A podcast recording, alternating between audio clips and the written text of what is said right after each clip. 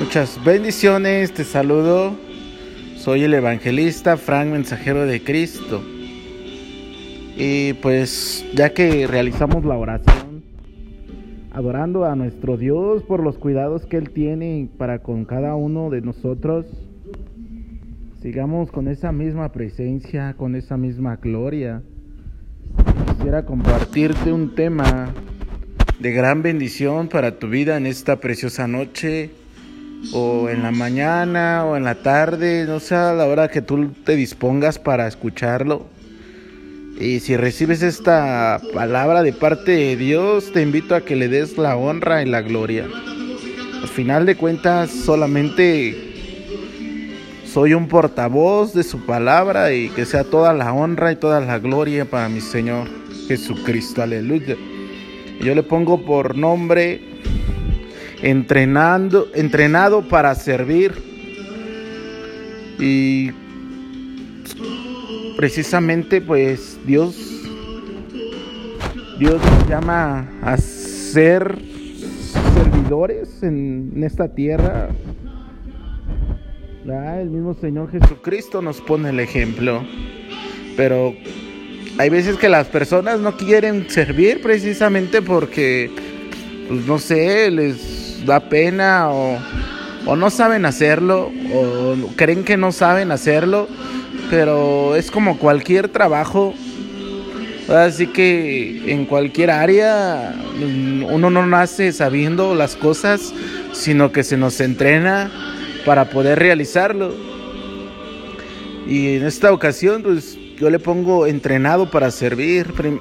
primera carta del apóstol Pedro, en el capítulo 4, en el verso 10, dice, cada uno según el don que ha recibido, ministrelo a los otros como buenos administradores de la multiforme gracia de Dios. Así es que somos entrenados para servir con los dones a los que, no, a los que nos rodean. El Espíritu Santo nos otorga dones espirituales para poder utilizarlos para con las demás personas con nuestros familiares, con, las personas que nos rodean. Y déjame decirte, punto número uno, una persona se considera digna en el momento que se, ha, que se ha ganado la confianza de desempeñar una responsabilidad en el reino.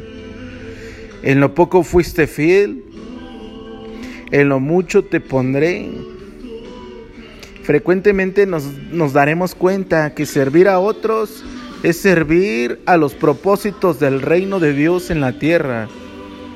El apóstol Pablo enseña a su hijo que tengan en doble honor a los que se han ganado esa categoría de dignos. Los ancianos que gobiernan bien sean tenidos por dignos de doble honor, mayormente los que trabajan en predicar y enseñar Primera carta a Timoteo, capítulo 5, verso 17. Bien, y punto número 2, aprendiendo de la operación de los dones del Padre. Ser entrenados es aprender de los dones, qué significan, cómo se usan, la responsabilidad. Aprendemos de la Biblia, Hechos capítulo 4, verso 37, un hombre llamado Bernabé donó su propiedad. Segunda carta a los Corintios 8 del 1 al 4, los discípulos de Filipos dieron para las necesidades del apóstol Pablo. Hechos 9, verso 36, vemos que mujeres servían con sus bienes al ministerio de Jesús. Tercera carta de Juan 1, verso 5, fielmente, fielmente te conduces cuando prestas algún servicio. Primera carta a Timoteo, capítulo 6, verso 18, ser ricos en buenas obras, dadivosos, sean generosos. Segunda carta a los Corintios 9, versículo 5. Por tanto, tuve por necesario exhortar a los hermanos Hechos de los Hechos del Espíritu Santo 18, verso 24. Apolos era un varón elocuente, poderoso en las escrituras. Punto número 3. Los dones del Padre administran la iglesia. En la ausencia de un solo Dios que se identifica al ser humano con tres distintas personalidades, nos brinda una serie de dones con cada, con cada una a fin de equipar a los santos para la obra del ministerio. Dice Romanos 12, capítulo 1, 12, versículo 1. Así que, hermano, hermanos, os ruego por las misericordias de Dios que presenten sus cuerpos en sacrificio vivo, santo, agradable a Dios, que es vuestro culto racional. A causa de la compasión demostrada en la salvación ofrecida por medio de Cristo, el creyente debe entregarse a Dios, haciéndole así dueño de su cuerpo y de toda su existencia. Punto número 4. Como sacrificio vivo y santo. Es vivo porque a diferencia del sacrificio de animales muertos, el creyente se ofrece en vida y en novedad de vida por haber muerto al pecado y resucitado juntamente con Cristo. Es santo pues es dedicado y separado por y para Dios. Es vuestro culto racional porque al presentarse a Dios como un sacrificio vivo, es un acto racional porque involucra la mente e implica comprender el mensaje del Evangelio y decir conscientemente a adorar a Dios a través del servicio que le ofrecemos. El apóstol Pablo hace cuatro peticiones sumamente importantes en los primeros versículos de Romanos 12. Que sean consagrados, que no se conformen, que seamos transformados. Mantened un concepto adecuado de vosotros mismos.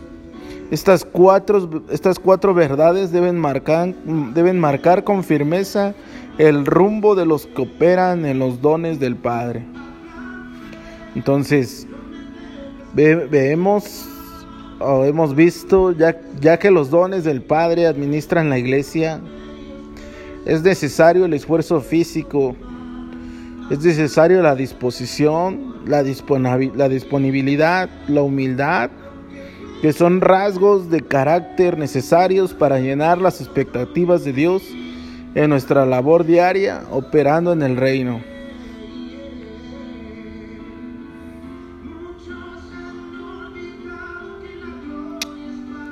Declaramos con fe, me queda claro que Dios no me quiere escondido, Dios no me quiere apartado de la sociedad, sino involucrado en todas las áreas para poder ayudar a otros por medio de los dones que el Padre me ha entregado. Avanzo seguro, avanzo con pasión, con fuerza y me pongo como un sacrificio vivo al servicio de mi Señor. Oremos, oh Padre, Señor y Dios, muchas gracias por permitirme conocer los dones en los que puedo operar. Estoy listo para dar frutos en abundancia. Ayúdame a vencer mis debilidades a lograr la victoria en cada batalla de la vida, donde exprese tu poder y gloria sobre todas las circunstancias. Ayúdame a servirte, mi Dios, y a servir a los demás, como tú nos has puesto ejemplo con nuestro amado Maestro Jesucristo, el cual dice la Escritura que Él no vino a ser servido, sino a servir. Con amor soy tu amigo el evangelista Frank, mensajero de Cristo, y que la gracia y la paz de mi Señor Jesucristo reine y, habite en cada uno de sus hogares, en cada una de sus vidas. Aleluya. Oye, esa.